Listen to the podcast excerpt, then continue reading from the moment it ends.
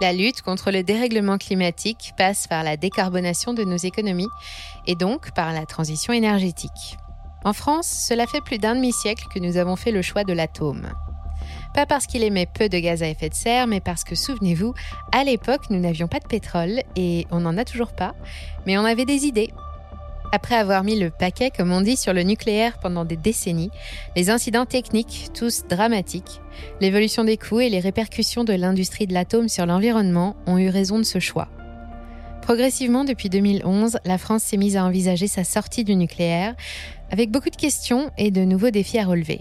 Ça a sans doute un rapport avec la quantité phénoménale de déchets mortels qu'elle produit et qu'il faut stocker, à défaut de savoir les éliminer. Mais la pandémie, la guerre en Ukraine et la crise énergétique sont venues cruellement lui rappeler sa totale dépendance aux hydrocarbures et l'urgence de trouver d'autres sources de production d'énergie. Bref, ils sont de plus en plus nombreux ceux qui considèrent que dans la situation actuelle, l'énergie nucléaire est le meilleur compromis, celui qui émet le moins de gaz à effet de serre et le moins coûteux à déployer pour combattre la crise actuelle. Enfin, les crises, celle de notre souveraineté énergétique et celle de notre planète. Alors évidemment, tout cela paraît de très bon augure pour les sociétés spécialisées dans l'uranium, le carburant de nos centrales atomiques, et dans tout ce qui est lié à son extraction, sa transformation et son recyclage. La guerre rebat aussi les cartes en matière d'approvisionnement, et ça va inévitablement créer quelques tensions sur un marché qui se voudrait pourtant très surveillé et réglé au millimètre près.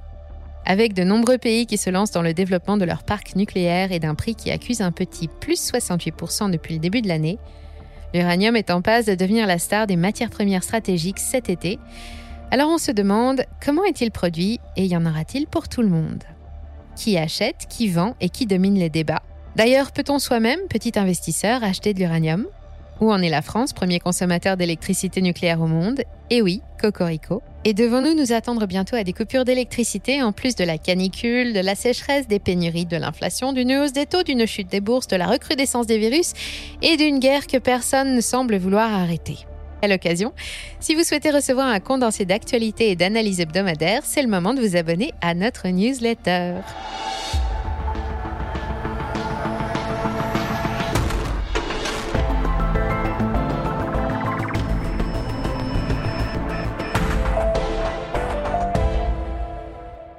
Alors d'abord, l'uranium, c'est quoi et à quoi ça sert?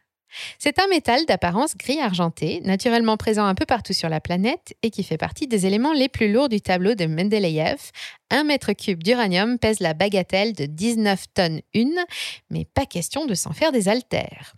L'humanité l'exploite plutôt pour ses propriétés physico-chimiques exceptionnelles, et quand on parle de propriétés physico-chimiques, avec l'uranium, c'est du costaud. Il est découvert en 1789 en Prusse par le minéralogiste Martin Clapros, puis isolé par un chimiste français, Eugène Pelligot, en 1841, mais sa toxicité ne sera connue, elle, qu'en 1896, quand Wilhelm Röntgen oubliera bêtement quelques échantillons d'uranium sur une plaque photographique et découvrira la radioactivité par la même occasion.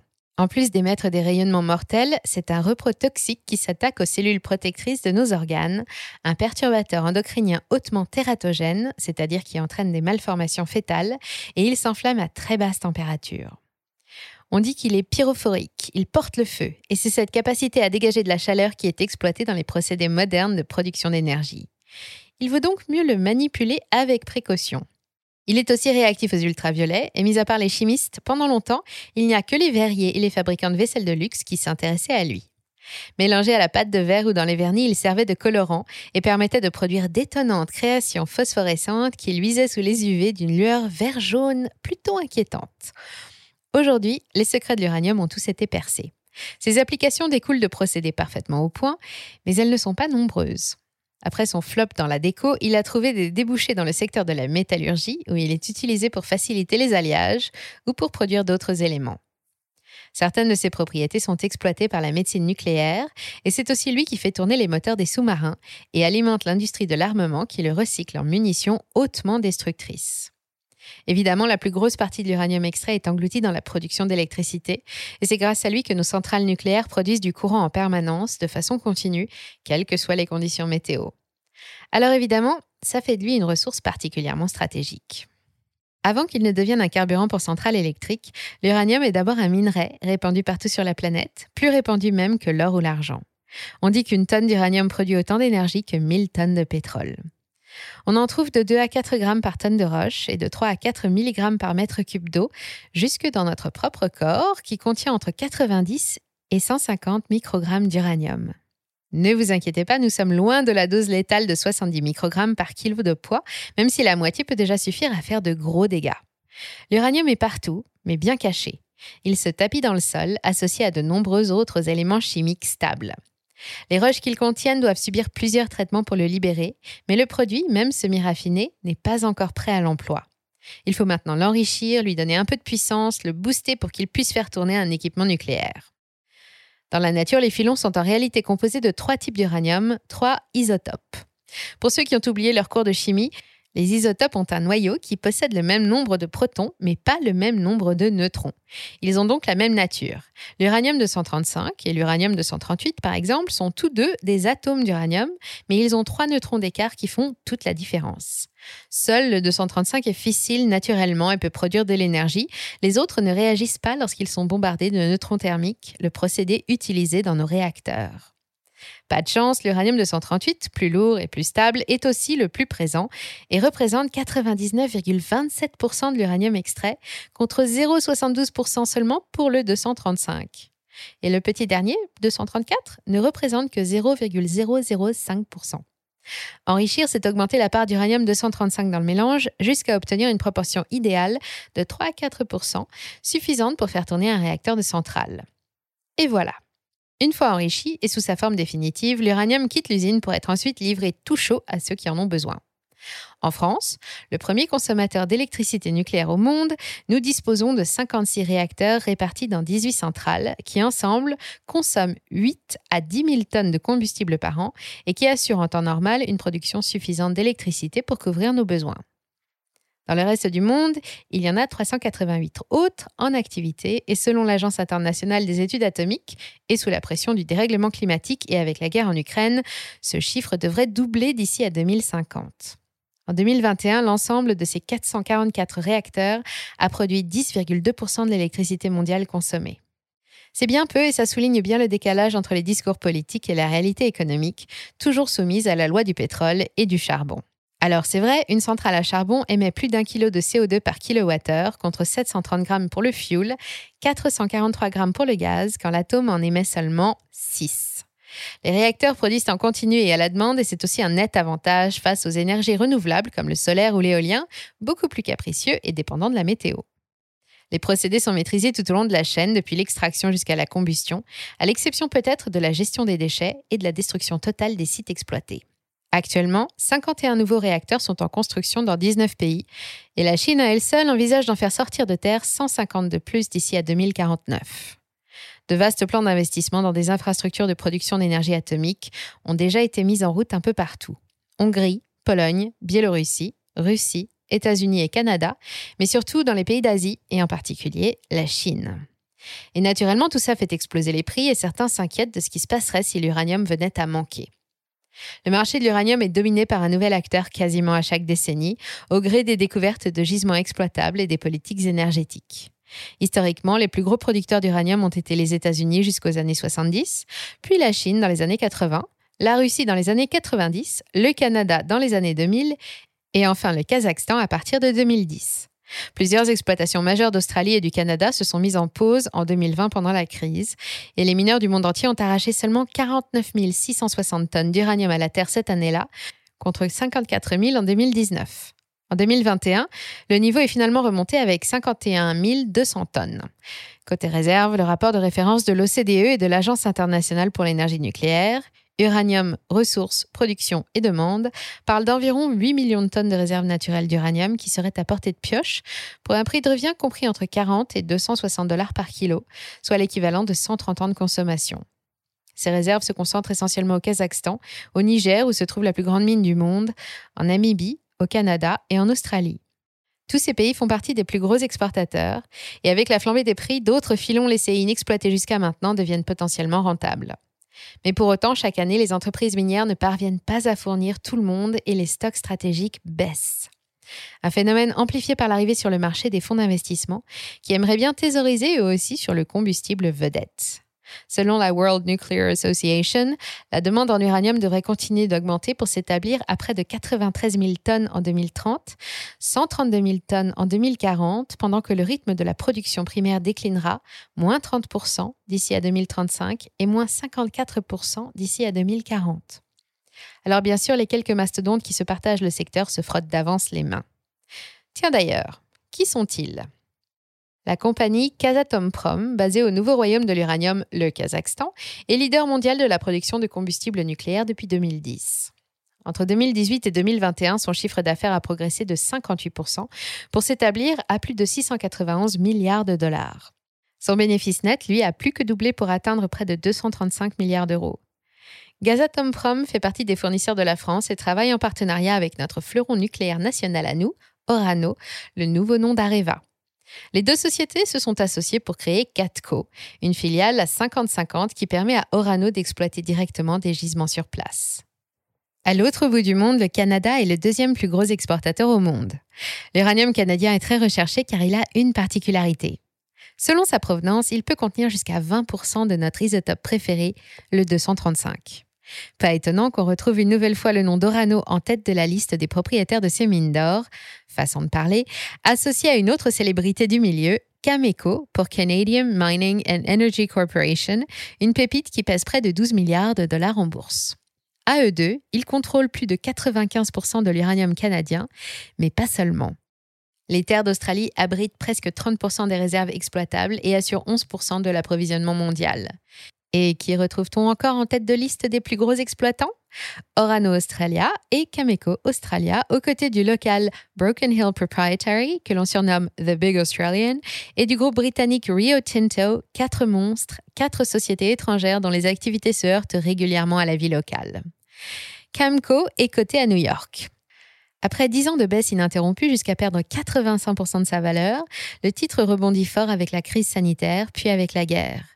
Il s'échange actuellement autour de 25 dollars et ceux qui ont acheté des titres en avril 2020 autour de 6 dollars encaissent une plus-value de 282%.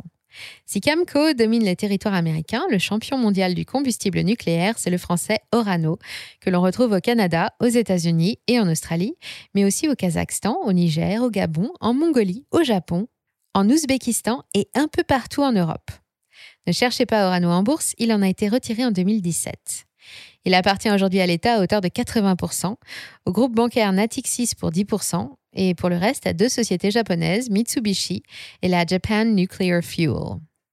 Orano est un dérivé du mot uranium et le nouveau nom d'Areva depuis 2018.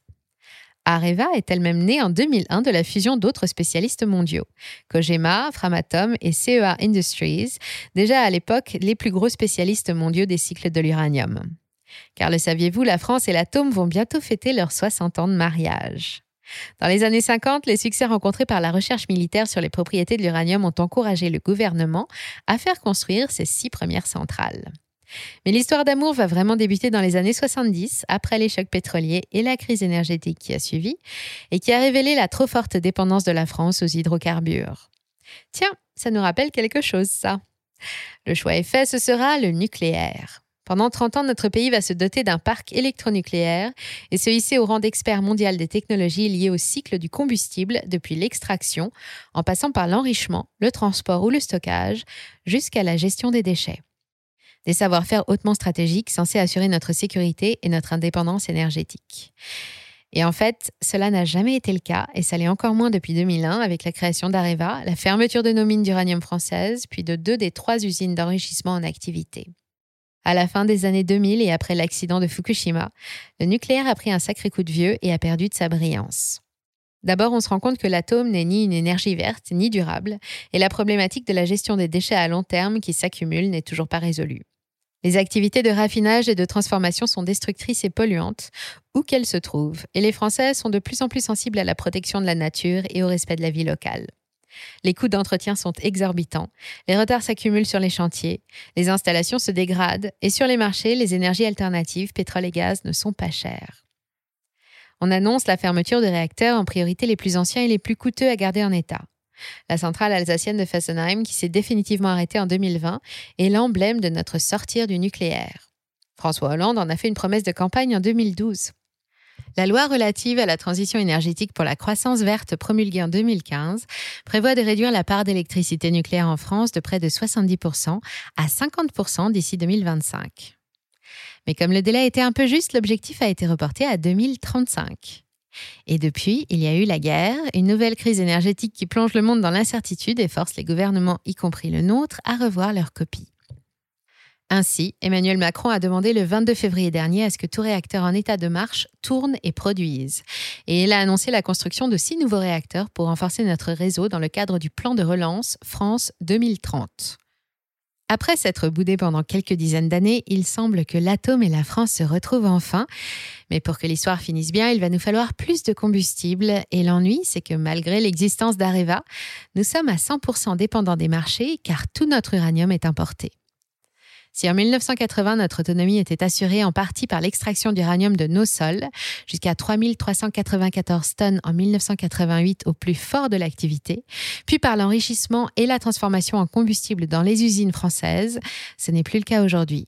Ainsi, 70% de notre électricité est nucléaire, mais elle dépend à 100% des bonnes relations que nous entretenons avec nos fournisseurs.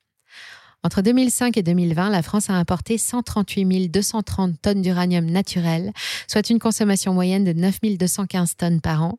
Et la dernière usine d'enrichissement située sur le site de Tricastin en France ne produit plus que du combustible à destination de la Belgique. Alors que le ministère de la Transition écologique estimait en août dernier notre taux d'indépendance énergétique à 53,4%, il semblerait plutôt qu'en tenant compte des importations d'uranium, cette proportion descende entre 10 et 12%. Le directeur général d'Orano se veut pourtant rassurant. Selon lui, la France maîtrise ses approvisionnements et diversifie suffisamment ses fournisseurs, et il estime qu'avec 44% des ressources situées dans les pays de l'OCDE, la sécurité de la filière électronucléaire contre les remous géopolitiques est assurée. D'autres, comme le président de l'autorité de sûreté nucléaire Bernard Doroxuk, ne sont pas du même avis et reconnaissent que notre système électrique, outre la dégradation des infrastructures de production, doit, je cite, faire face à un phénomène de fragilité de l'industrie du cycle du combustible. Alors qu'en 2010, la France se fournissait auprès d'une dizaine de pays producteurs, aujourd'hui, ils ne sont plus que quatre. Niger, Kazakhstan, Ouzbékistan et Australie. Et les deux premiers ne sont pas des exemples de stabilité politique. Exit la République tchèque, l'Afrique du Sud, la Namibie et même le Canada, qui représentent toujours près de 30% des activités d'Orano. Rappelons également que le Kazakhstan est lié à la Russie par un pacte d'assistance militaire mutuelle. Mais ce n'est pas tout, car notre dépendance ne s'arrête pas aux matières premières et on parle bien du cycle complet de l'uranium, de l'extraction jusqu'à sa transformation en combustible pour centrale et à la gestion des déchets. Et pour tout cela, nous dépendons encore de l'étranger, Pays-Bas, Allemagne, Japon et surtout Russie. Il ne faut pas oublier que la Russie a elle aussi été une pionnière de l'atome. La première centrale nucléaire du monde a démarré ses moteurs à Obninsk en 1954, alors que les propriétés de l'uranium sont déjà utilisées dans la navigation sous forme de navires brise-glace nucléaires. Le pendant d'Orano en Russie, c'est Rosatom. Fondée en 2007 par Vladimir Poutine, Rosatom est une énorme machine à produire de l'énergie, mais aussi à extraire et à transformer l'uranium en combustible prêt à l'emploi ingénierie, construction, démantèlement, fonctionnement des équipements nucléaires civils et militaires, recherche, production de combustible à des fins médicales, recyclage. Les 250 000 employés des 300 filiales du géant russe savent tout faire avec les métaux rares et radioactifs. C'est une sorte de mélange d'EDF, d'Orano, du CEA et d'Alstom réunis sous un même logo. Mais Rosatom, c'est avant tout près de 35% du marché mondial de l'enrichissement, y compris de l'uranium français. Alors avec la guerre et la rupture des relations avec la Russie, les observateurs se demandent naturellement à quelle hauteur nos approvisionnements pourraient être perturbés, et je suis sûre que vous aussi, vous vous posez la question. Eh bien, ne vous inquiétez pas. Contre toute attente, et à l'heure où nous publions cette vidéo, rien ne va changer. Le sujet est si stratégique et les relations entre les filières nucléaires russes et françaises sont si solides que rien ne devrait venir les perturber. Et parmi toutes les mesures de sanctions adoptées contre la Russie, aucune ne concerne le nucléaire, et heureusement car Rosatom doit prochainement entrer au capital de GE Ast, une société fondée par l'industriel américain General Electric pour abriter les savoirs du français Alstom en matière de turbines à réacteurs nucléaires. L'opération était prévue depuis plusieurs mois et malgré la guerre, le calendrier sera respecté. La France est donc toujours le premier partenaire européen de Rosatom. L'usine de recyclage de déchets nucléaires de Seversk en Sibérie reste la première destination des déchets radioactifs français, comme le révélait une enquête de Greenpeace en octobre dernier. Ah non, pardon, je ne devrais pas employer le mot déchet. Officiellement, l'uranium de retraitement du combustible usé que Rano expédie en Russie fait partie des matières radioactives qui sont considérées comme réutilisables et recyclables et n'est pas classé comme déchet nucléaire.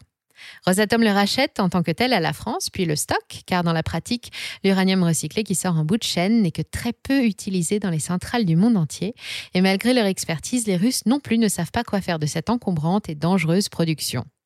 La France relance sa filière nucléaire et elle compte pour ça sur l'appui de Rosatom, qui maîtrise et déploie une partie des savoir-faire français chaque fois qu'il construit un réacteur et qui nous fait au passage gagner beaucoup d'argent.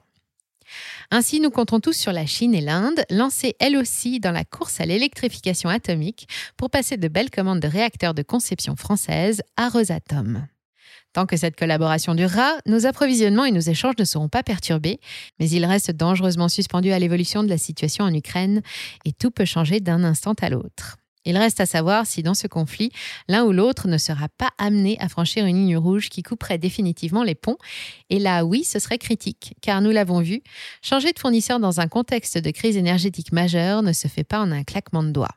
Nos réserves d'uranium équivalent à deux années de production au rythme actuel. Ce serait notre deadline si jamais les relations avec Moscou étaient définitivement rompues.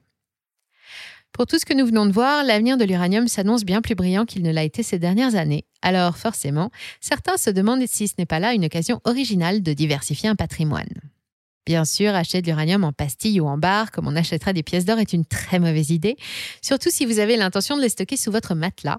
Et évidemment, la vente d'uranium physique est extrêmement réglementée. Le plus simple est de passer par la bourse via les titres des championnes mondiales du cycle. Je vous ai beaucoup parlé de Cameco et d'Orano, mais il existe des centaines de valeurs minières performantes sur lesquelles vous pouvez miser quelques dollars. Cameco est la plus grosse valeur cotée, mais il y en a beaucoup d'autres. Il existe un indice, le Global Uranium and Nuclear Components Total Return Index, édité par Solactive. Vous pouvez aller y jeter un coup d'œil et piocher les valeurs qui vous semblent les plus intéressantes parmi les 50 plus grosses capitalisations mondiales. L'ETF Global X Uranium reproduit ses performances.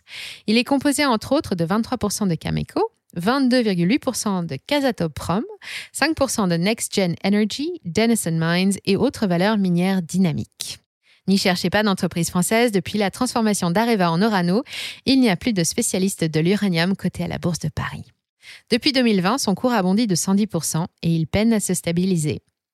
Attention, même si les perspectives sont alléchantes, il s'agit de produits très risqués, à forte volatilité et à faible liquidité. Et s'agissant en plus d'entreprises étrangères, vous vous exposez au risque de change. Alors, si l'envie vous prend de miser sur l'atome, n'investissez que ce dont vous n'avez pas besoin. Merci d'avoir suivi cet épisode jusqu'au bout. Si ça vous a plu, on compte sur vous pour le partager autour de vous. Laissez un like ou une bonne note et vous abonner pour être informé des prochaines sorties. Et moi, je vous dis à très bientôt sur Money Radar.